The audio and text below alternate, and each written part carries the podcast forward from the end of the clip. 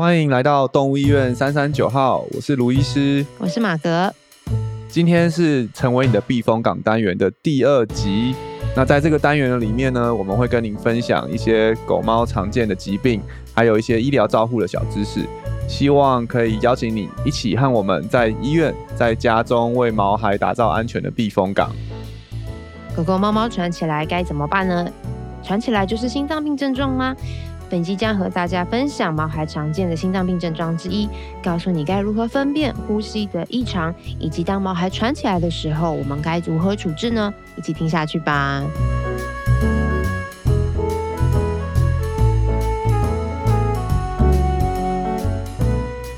好哦，那我们今天来到了第二集了。那今天要来讲的就是心脏病的呼呃症状。之一就是呼吸异常，就是喘嘛。喘，没错。对，喘。那其实我觉得一开始家长们一定对于喘起这件事情，应该是没有想到它会这么的严重，对不对？对啊，因为很多人都觉得，哎，狗就是会喘嘛，对不对？就是狗狗跑一跑跑跑，就是会哈哈哈，就是会喘。或是兴奋的时候，它也会喘。对对对，所以没有想到说，原来这也是一个蛮需要去注意的一个症状。嗯，其实说实话，我觉得喘对医生来讲。比我们第一集讲的咳嗽还来得可怕哦，真的、哦。对对，就当每次其实在，在特别在新传，因为我们很多心脏病患，嗯、所以通常只要听到那个饲主打电话来说，我家狗有点喘，嗯、或者是呼吸有点快，或者说听到你们在前台说，哎、欸，有一只狗狗说它有点喘，想要请你们看一看，我们那个心中的那个 警戒的容易容易就会就会响起来，对，因为嗯，喘就是有些时候也许真的就像刚刚讲的，就是哎、欸、跑运动完的喘，然后对，但有些时候确实是很。致命或者说很紧急的一个症状，对啊。嗯，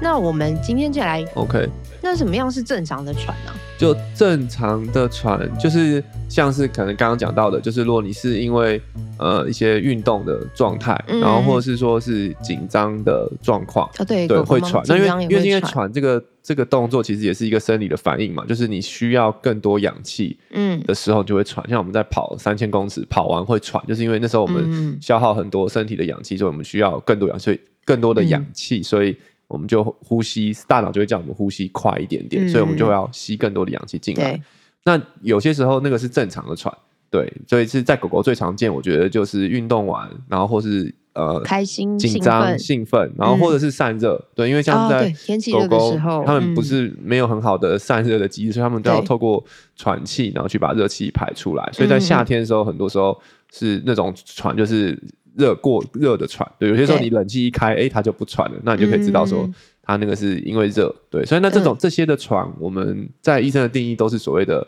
正常的正常的喘，对，对那异常的喘就讲到的是，它可能不是这些呃生正常的生理的状况，而是它真的有一些缺氧的状况，嗯、可能是因为它的，通常是因为应该说，通常是因为它的肺部。有一些的问题，可能像肺积水啊，嗯、肺部有发肺炎啊，嗯、或者是肺部有肿瘤啊，导致它一部分的肺被压迫，对，压迫或是丧失的功能，哦，所以它只剩下那一小块的肺在努力去工作，它就需要工作更努力，它、嗯、就要呼吸更多次去，嗯、去达到它原本的功能。嗯、那那种喘是我们所谓的异常的喘，也是我们比较需要特别注意跟小心的这个状况。了解。那刚刚讲到的都是蛮多是狗狗的状况，但是其实，在猫咪的喘是不是蛮少见呢？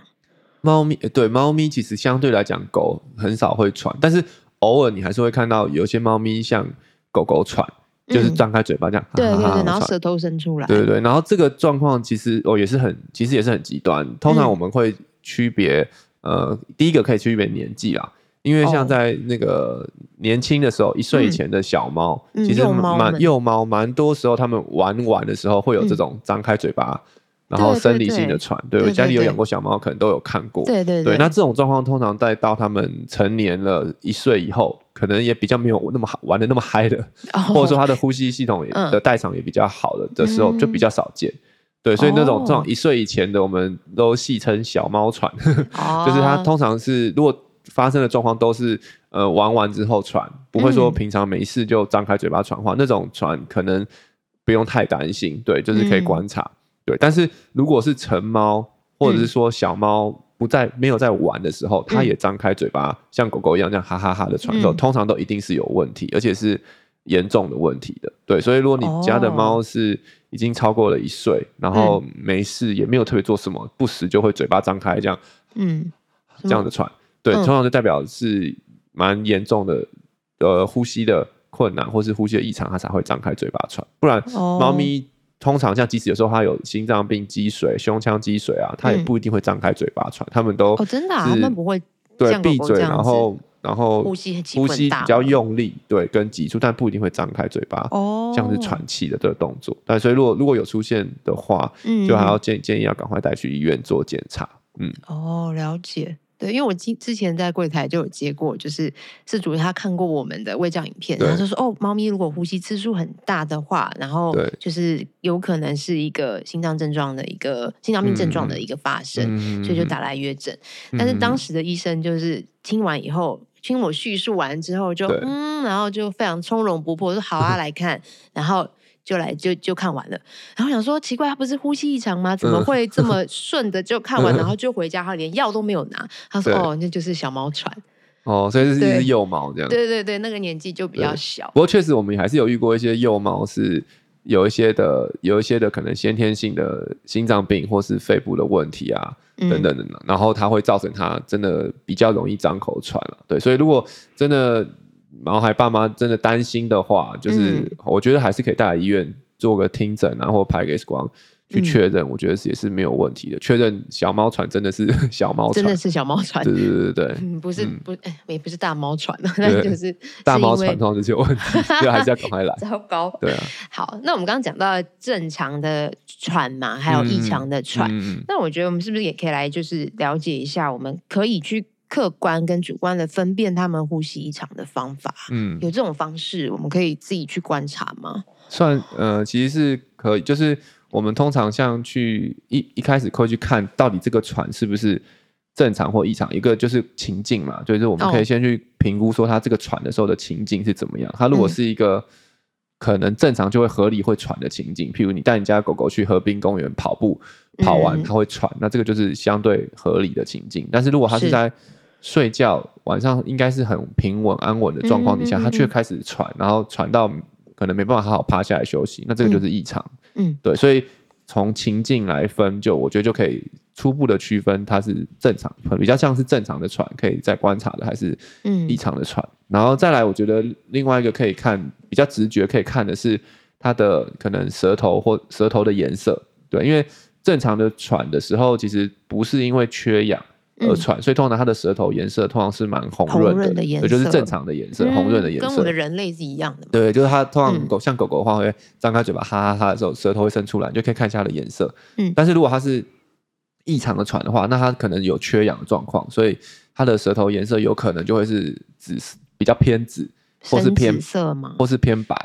哦，对，就是可能心脏不好的狗狗，它可能血打不出去，就会就会。它的舌头或黏膜颜色会比较苍白，嗯，然后缺氧就会发紫。所以如果你的看到它喘，然后同时它的舌头又有点紫紫白白的话，嗯，那那个通常也是有问题。症状，对，然后要赶快赶快带去医院。嗯，对，所以第二个我觉得可以看的是舌头的颜色，嗯嗯嗯，然后第三个我觉得可以看的是它那个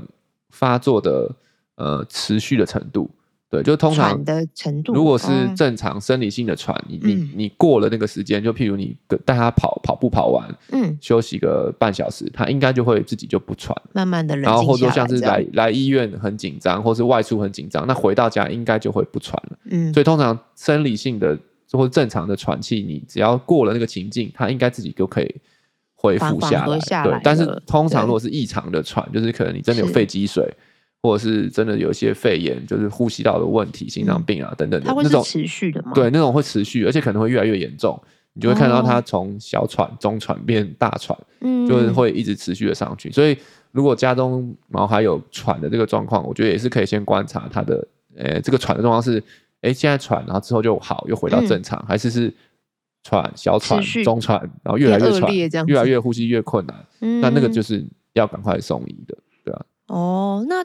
有一个正常的次数嘛，就是因为刚刚提到他冷静下来的时候，哭荡、嗯、下来，他会就是平和的嘛。对。那我记得我们之前讲，哎，在我们未教影片有提过，就是所谓跟狗狗跟猫猫，他们都会有一个正常的呼吸次数、嗯。对。对其实我刚刚讲的那个算是比较主观的看了，就是你肉眼去观察。嗯、对。那其实另外一个我觉得也很棒的方式，就是你刚刚提到那个呼吸次数的。这个计算就是我们、嗯、呃可以去透过它一分计算它一分钟的呼吸的次数，去了解狗狗现在呼吸的状况是怎么样。对，那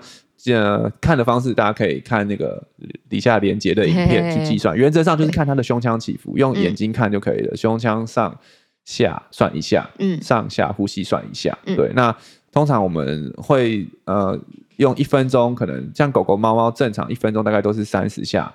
到四十下以内都还算是正常的呼吸的次数。嗯、对，那如果你算不到一分钟，它可能就动。你可以算个十秒，十秒钟，然后乘以六，譬如十秒钟算五下，哦、那一分钟就是三十下。嗯，就是在正常的范围。对，所以这个确实呼吸次数是还呃不错的一个方式，可以很客观的去评估。对，嗯、所以如果他假设一开始很喘，然后后来休息下来，呼吸又可以回到三十一分钟三十下以内，那可能就不用太担心。但是如果、嗯你的你发现哎、欸，现在他开始喘，你算他的呼吸可能会是四十五十下，嗯，然后慢慢慢慢哎、欸，就变六六十七十下，变八十九十下，那一直持续数字有在往上的话，嗯、那也要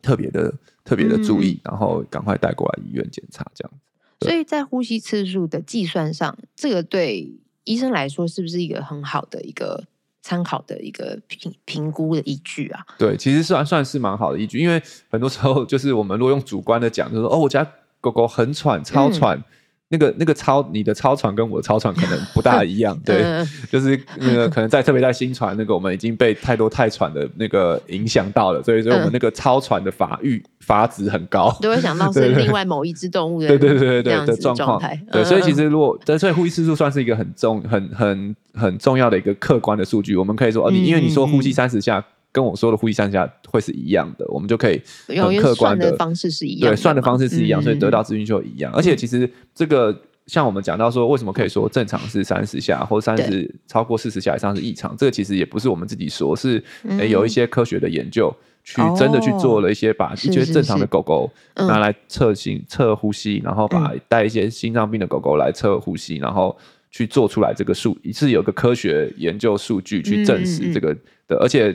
已经有不止一篇的研究告诉我们说，这个这个数字是这个这个用呼吸次数来评估是一个蛮很准确、很精确的一个方式。嗯、对，那我们在临床上面，我们也常遇到一些状况，真的就是透过呼吸的计算，去很及早的发现有轻微的可能肺积水啊的问题。就、嗯、像我们有些事主很很很认真的，就是他们几乎每天都会算，所以他就会给他就很明确跟我说，哎对，他三天前呼吸次数都是。三十下，就是在正常值里面，嗯嗯、对。但是这两天我算起来都变成四十几、五十，然后但是狗狗其实看起来对，但是看起来其实是正常的，就是它吃喝什么都 OK，、哦、但是它精神食欲都很好，但是就趴下来的时候，嗯、呼吸就是比平常快了个十下、二十下这样子。对，有些时候，所以有时候那个时候如果你不去算，其实你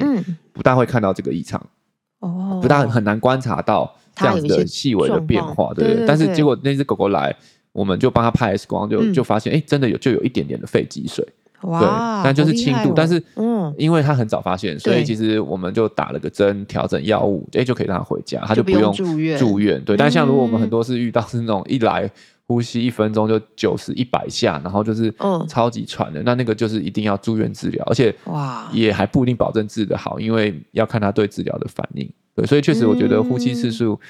的计算对于这个。在特别是心心脏病可能会肺积水的狗狗来讲是或猫咪是很重要的，嗯、就是可以及早的发现家狗狗有异常，然后我们就赶快带来及早发现、及早治疗，成功即治疗的成功率跟风险都成功率都会高很多，很多风险会低很多。嗯、对啊，了解。嗯嗯嗯。对，因为我之前也有常在呃听到师傅在讲说，哇，为什么我还要？计算呼吸次数，然后 为什么还要给我填？因为我们其实都会给事主一张表格嘛，对对对，就是呼吸次数，今天什么时候，几月几号，然后今天几下这样子。对，对，然后就觉得我都已经带狗狗妈妈来看诊了，然后你们怎么不帮我治好？然后你还要给我出回家作业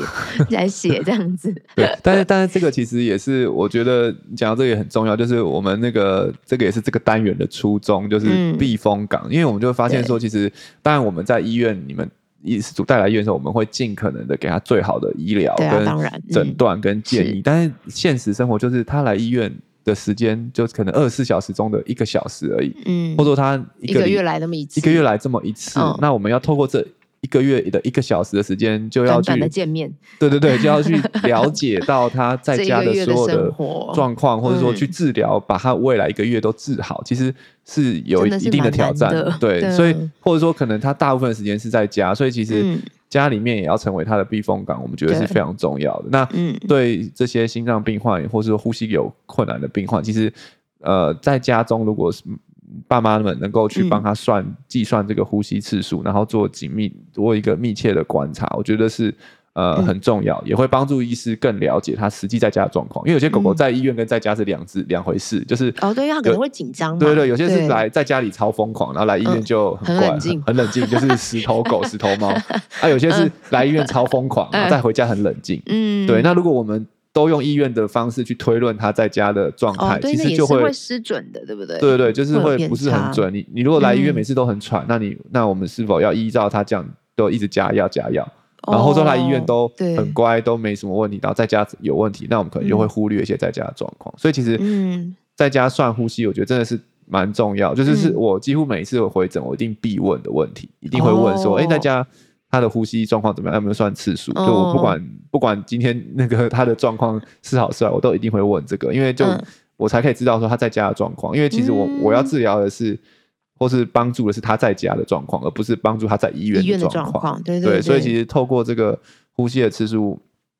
的计算，其实我们就是可以很快的就 catch 到说，哎，在家的状况。所以像我们会提供一些表格，因为就是有时候表格就看就很一目了然，就可能看着它的那个变化，这个几周，对不对？甚至有些事主更厉害，他。他除了填数这表格，他还做出那种图表，有没有 Excel 的图表？你是说那个曲线图吗？对对对，好厉害哦！像我们的住院系统，我们的住院记录系统，我们也是会自动生成曲线图，就是你是像那个股票走势是往上还是往下？呼吸走势。对对，其实那个那个对医生来讲也是很有帮助，就是我们会知道一个，因为我们刚刚讲到趋势，对了，我们刚刚讲到其实很多时候。重点不是你单次测到的那个数字，而是一个趋势。它是这个呼吸是慢慢一直往上、往上、往上，嗯、还是是有上又往又缓下来？所以其实真的，如果很很认真的可以做出曲线图的话，其实那个也是我觉得会很帮助我们在判断，哇对不对，对？但不是每个饲主都做到。啊、但我觉得至少如果你家的狗狗或猫咪有曾经有呼吸的异常，或曾经肺积水过，已经有这样的问题存在，我就会建议至少每一天，嗯，至少算一次。嗯，它的呼吸的次数，然后你甚至然后然后可以做个记录，然后也许你一个礼拜就可以观察看看它的呃是一个正常的波动，还是其实是有慢慢缓缓在在往上。嗯，对，有些虽然它在正常范围，像可能也许他正常呼吸是十五下，嗯，但是你就会发现，哎，这两个礼拜他慢慢从十五变成二十五，变成三十五，有在对，虽然都好像在正常范围，但是他其实有在往上升的时候，其实就。可能代表着一些，告诉我们一些警讯，可能他状况身呃心脏病的状况或者是呼吸的状况是开始有点点不稳定哦，也许就可以提早赶快送医院去做检查这样子。那我想问，像刚刚我们提到，就是一个一天可能有那么一次嘛？对。那有需要说，比如说固定的时间点，他在做什么时候会比较是准确的吗？比如说他在晚上睡觉的时候，嗯、就是这样会不会比较是有个？嗯更准确的评判呢？对对对，因为如果你我们是要评估每一天的变化的话，对，嗯嗯最好是可以固定的状况。那呃，另外呼吸，我觉得有算到一个重点，就是我们是要算它最慢可以多慢。哦，对，我们不是要去比高，对，因为因为高有些时候狗狗这样哈哈哈哈哈一直喘，就是你很难算吧？你真的有些事主也很认真的把那个哈哈哈每个哈都算进去，然后算出来，然后呼吸两百下，我想说哇塞 都喘死了，对对对。所以我们其实要算的是它最慢可以几下。就假设它如果真的有肺积水的话，它会它会慢不下来。对，即使它趴着休息时候，它都还是会很慢。对，还是会很快。对，所以我们我们希望可以算。最慢可以慢到多少？所以通常会建议在算的是那个时间点，最好是对睡觉是一个，嗯，然后跟他休息趴下来休息的时候，所以可以、嗯、也许可以看看狗狗都什么时候，狗狗或猫咪什么时候睡觉，或什么时候它是会比较比较冷静的冷静的时间，然后你就每天固定那个时候去算，然后哎、这个比较那个。如果趋势图，你就会比较有一定的依据可以去比较。嗯、对对对。OK，嗯，好，这个是蛮重要的。因为有的时候真的是主会觉得，哦，就算呼吸就是算呼吸，可是他可能当下在玩球，或者是他当下很兴奋的时候，但那个就不是最准确的。那个就对啊，那个就不大准，因为那个时候就可能会有我们刚刚讲到所谓的正常的喘，嗯的的正常症状状状况出现。对，所以就是算他冷休息或者睡觉的时候。的最慢的心呼吸次数是我们最最想要知道的，对啊。OK OK，嗯，但是我觉得饲主真的有些后来认识一些饲主比较久以后，我觉得他真的蛮厉害的，就是他已经可以观察到说，哎、嗯欸，我觉得现在这个状况好像是肺积水了，然后就会打电话来要确诊，真的真真的蛮厉害的，真的是可以。而且有些时候，其实坦白讲，我我真的觉得，因为就像我们刚刚讲，家毛孩在家中的时间比医院来的。长很多，嗯，所以其实很多时候真的是饲主会更细腻的观察到它的变化。嗯，对。那呼吸次数只是一个工具，可以帮助。那其实还可以看很多，有些他们会看眼神，对不对？然后或者说他的活动力等等，其实我觉得都是可以评估。对对对对对，就是好像觉得怪怪的，就是不大没有活力什么的。对对对，这些的我觉得都是一个评估的方法之一。对，所以我我们真的其实医兽医师真的是很依赖某个在这个地方，真的是很依赖。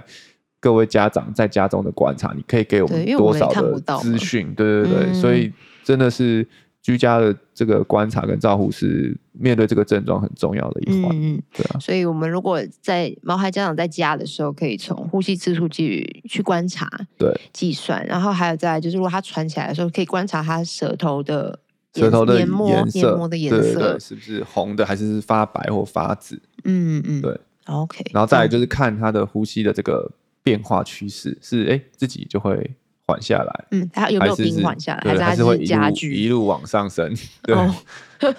到涨停板就要赶快送医。到涨停板是不是有点来不及？涨停来不及，对对。但是上涨的时候 涨，通常对，通常是建议，如果他呼吸一直持续整，可能一整个下午到晚上，嗯，都在上升的话。那可能就要注意，可能就应该要过来，因为正常的过至少三四个小时一定会下来，一定会缓缓下来。但是如果它一整个下午晚上都是一直往上的话，嗯，对，那可能可能就还是要赶快送医院是比较好。那猫咪也是一样状况？猫咪我我觉得也是，对啊，也是差不多是一样。对，但是猫咪我们的经验它真的比较紧。对，它比较不会那么显露出它呼吸的异常，然后可能就是闷在那边闷闷的，嗯，闷闷的喘，或是闷闷的，还是看得出来吧？对对对，你会看得出比较明显的起伏，因为正常猫咪其实你去看它的呼吸，其实看不大到起伏，嗯，对，缓缓的，缓缓的，对对，蛮常见。那个我们请猫咪饲主回家算。呼吸是，他就回答都告诉我，我家猫没有在呼吸，因为看起来就是没有什么起伏。对，尤其是黑猫，对黑猫，对很难看。对，大家可以去看我们的影片，我们就是用猫拍的，那个真的是需要认真。对，我有仔细在看白猫，对对对，好难看啊。对对对，所以那个其实，在猫，如果你发现呼吸很难算，哎，其实是正常的。如果你可以发现你家的猫咪 呼吸哇很清楚，就是吸吐吸吐，然后一二下都很清楚，那可能要注意一下，也许它呼吸是有点用力。对，哦、所以猫咪不起伏比较大。对，猫咪真的不大会，就是像狗看起来那种一副看起来它就要喘死的那种状况。它其实真的有时候很积水很死很多，它呼吸很困难，它都还是闭嘴巴，然后可能就是胸腔起伏比较大，比较快。嗯、对，不会看起来好像一看就觉得它一副快要喘死掉。嗯、对，所以猫咪就会确实是必须要比较敏感一点点。哦，好哦，喵星人的家长，我们要注意，我自己也是。对 对对。好，那我们刚刚提到了很多可以观察的方法嘛？对。那如果真的发生了，就是我们刚刚提到的，可能舌头就是已经黏膜啊，就变白或变紫这种状况的时候，我们接下来要进到什么样的？我们可以怎么做啊？我们可以怎么处置？接下来就治疗的部分。如果如果是他第一次发生这种状况的话，那当然就是要赶快先送医院。嗯，对，先。因为我们要先找出原因，它到底为什么会这样子这样子喘，就是说为什么会突然呼吸有有异常？对，因为呼吸异常的原因其实也很多种，就是有可能如果简单区分，可能是有呼吸道的问题，它可能是呃肺炎、支气管炎等等，这个会让他喘，然后有可能是心脏问题，就是像积水啊、肺积水啊等等，这个会让他喘，然后有些时候也有可能是一些的疼痛，就是异常的疼痛，可能像是胰脏炎啊。腹痛啊，哦、等等的，这个也会也会让他喘，对，所以这个、嗯、这几个方向治疗的方向或都很不一样。嗯、所以其实如果是第一次你观察到家里的狗狗突然或是猫咪突然喘起来，或是呼吸很快，或是呼吸很用力，嗯，还是要立即赶快呃送医院，这是最好的。嗯，对。但如果你是像在我们这边很多心脏呃衰竭的病患，你家的狗狗之前或者猫咪之前已经喘过，嗯，所以你家有备一些。呃，设急救的设备，譬如像是有些氧气、氧制氧机啊、吸氧的设备，嗯、或甚至是医生有开给你一些备用的呃利尿剂，或是一些备用的药物，可以在喘的时候使用的话，当然，我觉得他当下喘起来，你可以先给予他这个急救的药物，然后可能观察个一个小时。那通常建议，如果一个小时后，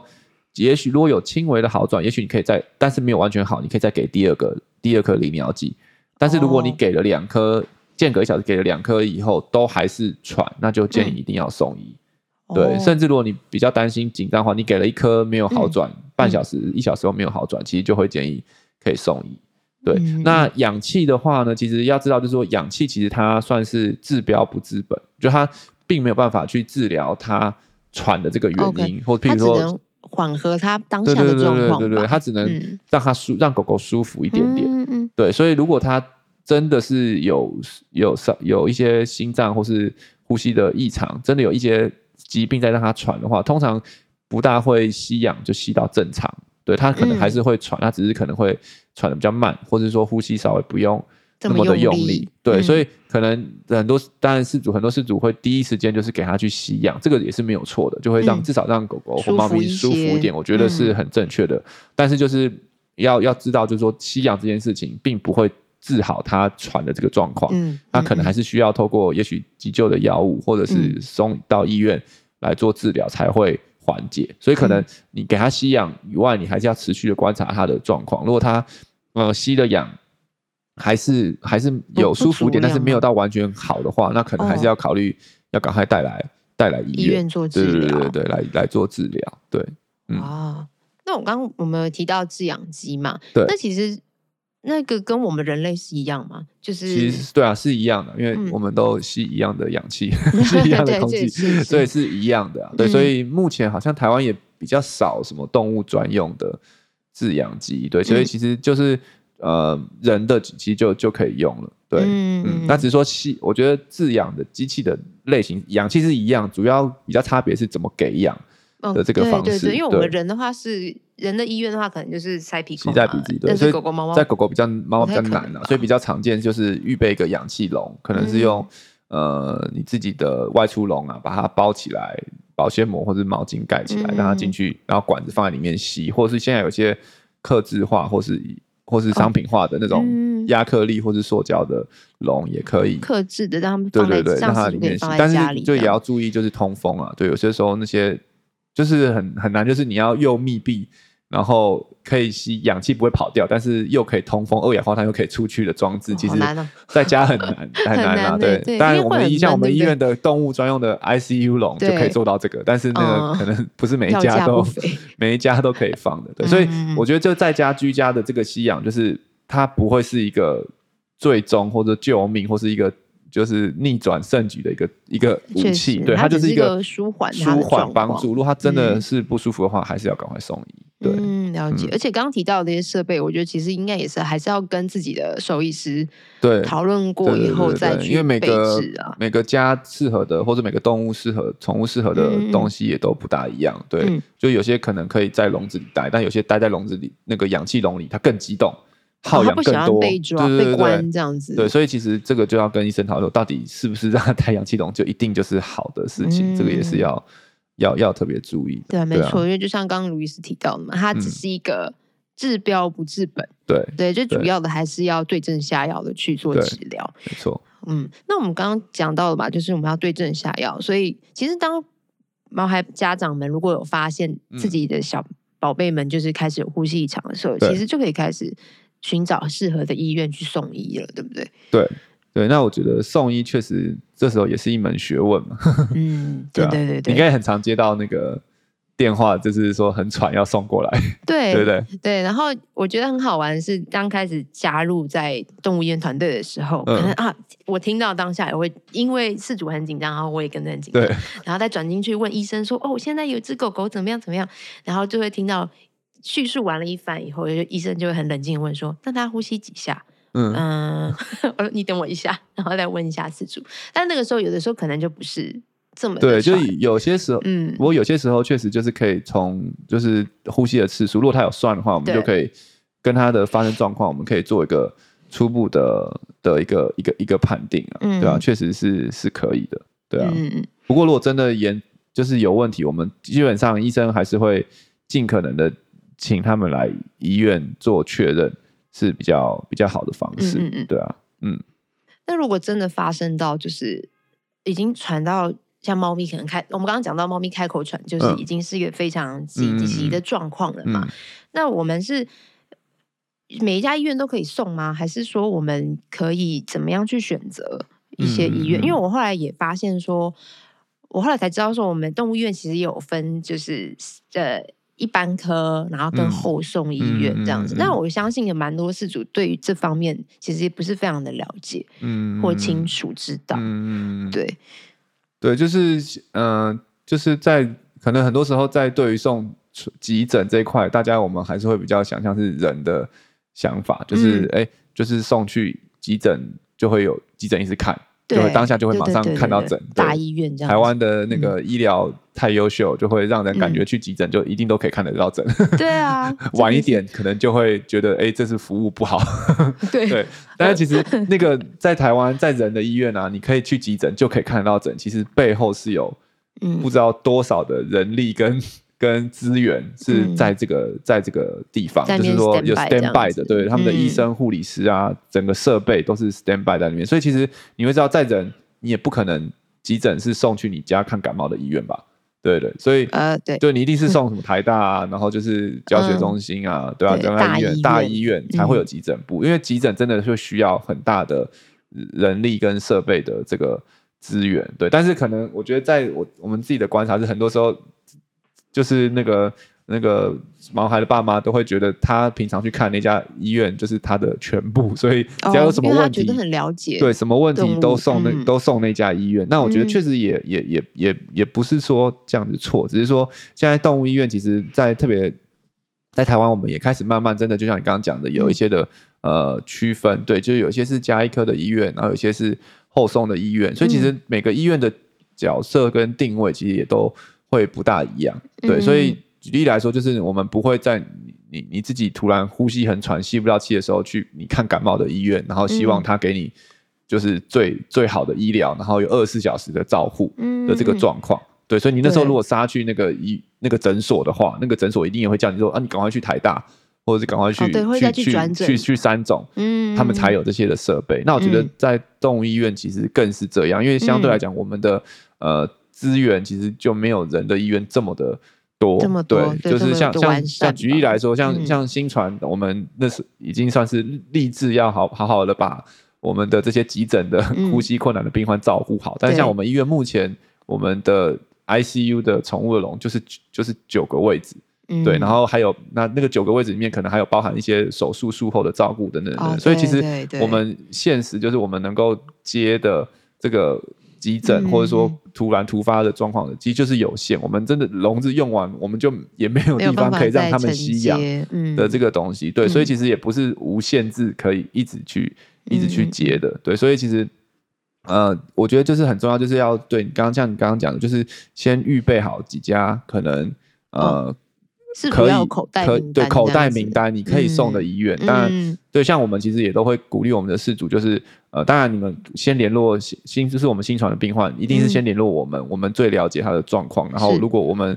的人力设备是允许的，一定会让你赶快过来，这是没有问题。但是现实状况就是，很多时候我们如果真的住院笼满了的话，我们也还是会必须要先转介你到其他的医院的里面。对，那我觉得现在的整个。医院的氛，大家动物园氛围，我觉得也是还不错。就是我们也有这种，哎、嗯，其实大家就是互相 cover，因为可能今天有可能我满了，你帮我 cover，明天是换你满了，然后 我来我们来帮你 cover。其实我觉得是很 OK。然后转诊的这些沟通，我们医生们都可以之间互相的去、嗯、去联系，去联系。对，所以通常嗯，我们也会建议是主要有几个口袋的名单啦。嗯、那那口袋的名单的选择，当然就是一定是你，当然你首先一定要你你信任的医院，然后再来，我觉得可以评估的是是。地点就离你家近不近？因为如果真的要急诊的时候，我们有时候也会担心，特别是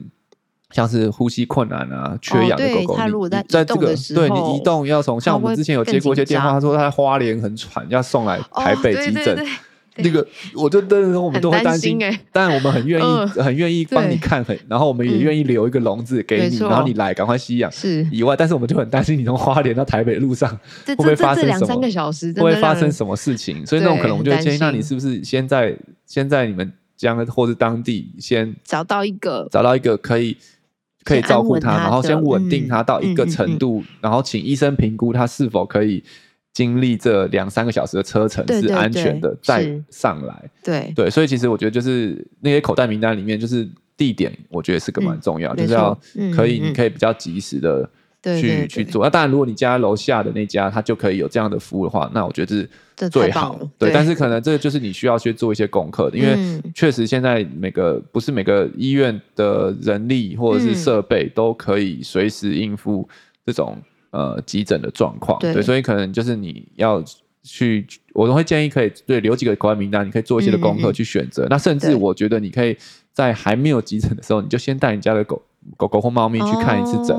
一个是说你可以去感受一下那个医院你喜不喜欢啊，风格你喜不喜欢？对对。以外，然后让哎狗狗猫咪也习惯那个地方，不会说急诊的陌生的就是一个陌生的环境。对，然后再来对兽医师来讲也是，哎，我们至少我们医院有先看过这个病患，嗯，然后可能有一些他的资料，对对对，有一些初步的资料，然后等到如果真的来急诊的时候，我们就可以马上调出来他之前的一些资料，当做一个基础的判断，然后可以马上知道他的。这次有可能有什么样的问题？嗯，对，那个那个，所以我觉得也许是可以在寻找口袋名单的过程中，就先尝试，可以先试试看一次，就是预约一次看看，就去看个诊，然后也许你就可以跟医生说，哎，就是我想要希望你们成为我的口袋名单，如果之后狗狗有状况的话，可以来，然后我想让你们先了解这是他之前的资料，或者说今天如果你需要做检查，也可以先做一个检查，留个底。对对，我觉得这个其实也是很很好的。的预备，一个预备，嗯，对对对对。对，因为我之前真的有接过这样子的急诊电话，嗯、那有时候真的就像刚卢医师说，我们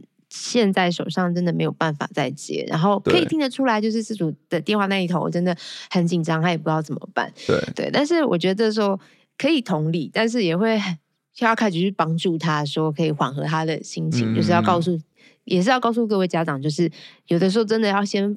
呃，安稳或者是稳定他的状况才是最重要的。对对，要让他能够先在一个医院，可能让他比较不会有这个呼吸上面更加的喘或紧张，嗯、这样子让他恶化。嗯、对，反而是很重要的。而且我还想到一点，就是蛮现在蛮多动物医院是有专科的。对对，有些可能就是看眼睛啊，或者是看。内分泌什么的，对，所以也不是每一家医院好像都可以去治疗呼吸异常的部分，对不对？哦、对啊，虽然如果可能你去那个眼科专科医院，突然杀进一只很喘的，可能他们的设备就就是都是看眼科的，不，嗯、不一定是是是看呼吸道或者相关疾病，对，所以确实也不是路上看到一家就冲进去就就对了，对，所以其实这个这个这个我觉得讲到一个就是说，我们现在越来越多医院其实都是走可能预约制。嗯没错，像甚至我们在我们医院，我们甚至鼓励是你要来急诊的话，都要先预约。那我觉得这个的好处是说，虽然你会觉得有点奇怪，就是为什么要先预约？因为这就也是回到我们刚刚讲到的，人在人的急诊室跟动物差别最大，就是人的急诊室就是有很多的人力跟设备，就是备在那边等你来。对对对，他们一整天就在等你来。但是大部分的动物医院其实没有这样的人力跟设备，就是空等在那边等急诊。要来，当然有一些现在有一些医院是，特别是急诊急诊医院，对对对，专看急诊的医院，他们可能会有这样的人力跟设备，但大部分的一般的医院是看门诊吧，没有，对，回诊为主的，对，所以其实你直接杀进去的时候，他们可能那时候就在看他们原本的预约的诊，然后那个时候突然他们要要拉人力或设备出来，其实会需要一些时间去做调整，那有些时候反而会错过。那个黄金的诊断或者治疗的的阶段，所以其实我们都会鼓励我们的呃事主，说，如果家里有状况的话，你一定要先打来。第一个是要先确认我们笼子有没有够，有没有吸氧，够够不够吸氧气的笼子。然后如果有的话，你我们也可以透过电话中，我们就动医生就可以先了解他的状况，可能我们等一下要做什么样的检查。对对，很多东西我们就可以先预备好，譬如氧气笼就开好，把氧气先灌满。对，甚至 X 光的病例都先 key 好，对，然后 就是超音波什么都 key 好，血检都预备好，抽血东西都拿好，对，我们就你我们等着你来的时候，那时候你一来，他当下你的狗狗他就可以做到。呃，很很及时、很快速的治疗，嗯、就我们就不需要在那个时候再花很多时间在这些什么 key 病例啊，然后做这些事情上，嗯。嗯嗯，然后反而有时候会耽误，稍微耽误了一点。我们可以赶快做诊断跟治疗的时机。对，那对因为反正你来都一定要有车程，所以就是你车程，你开车出发前先讲好，嗯，沟通。那在你这个车程的过程中，我们就可以做预备。对，然后你到的时候，我们就可以给给狗狗马上最好及时的治疗，治疗对，都会比你直接杀来，然后最就是就是可能我们就不要变得很急迫，然后可能在那个时候的工作效率、急诊效率就会变这样。那更不好的是，有些时候可能还连刚好不能接，就是没有笼子，对，主连吸氧都没地方吸，那当下我们就要赶快再请你去别家医院。那那个时候其实。我们也很不想要看到这个状况，啊、因为就是那个风险 危险就更高。但是那个时候我们就是也真的也没有地方可以让他住，或是让他吸，也不可能继续留在这个地方。嗯嗯，对，所以就是呃，会建议说，不管你是去哪一家，要去哪一家医院，对。最好出发前，嗯，一定要先打电话确定他那边是、嗯、呃可以接，然后有有笼子，对，对，然后医生的时间也都 OK。嗯对，然后也你也跟他们预备好他们的状况是怎么样，嗯、然后再再去，对对，真的不要直接杀去。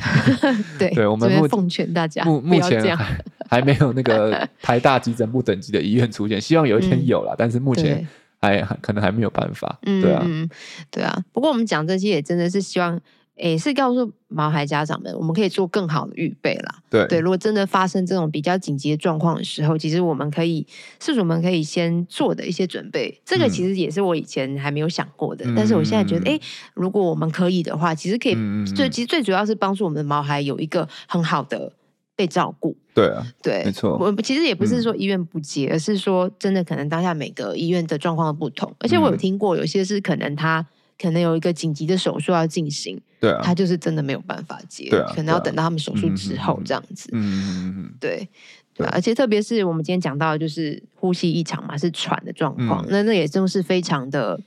算是危危急的状况，对啊，如果如果真的是异常的喘，嗯，就缺氧喘，确实是危急的状况，是需要赶快立即做处置的，所以能够。对，找到一个能够有提供这样子嗯设备跟、嗯、对跟治疗的医院是很重要，嗯、所以一定要事先确认这样。嗯、对，好，感觉今天这一集整集的内容都蛮重要的。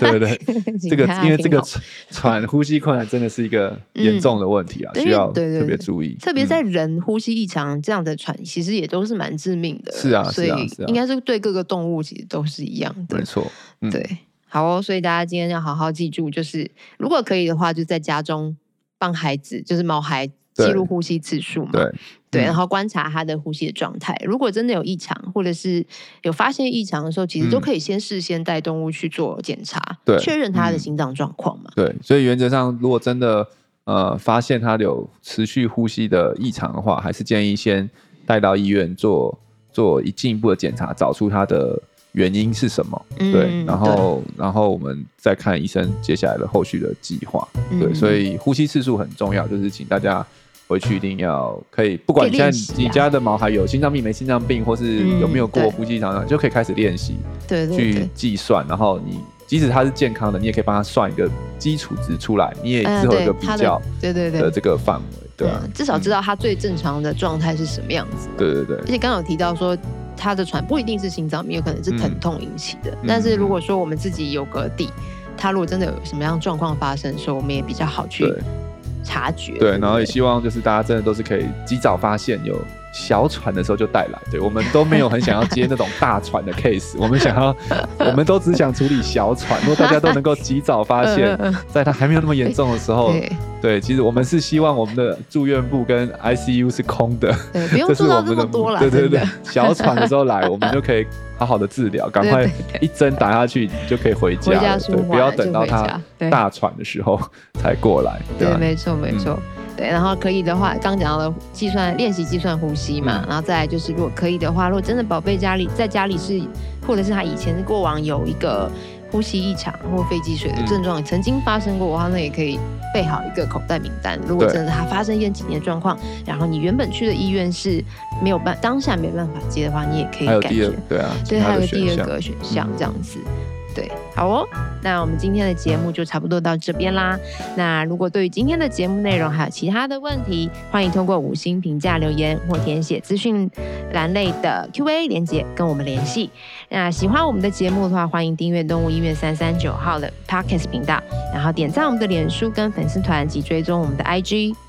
好，如果你想要知道更多的医疗资讯或是观看影片版本的节目的话，可以到我们新传动物医院的官网。还有对我们的新传动院的 YouTube 频道观看，好，谢谢大家，我们下次再见，见拜拜。拜拜。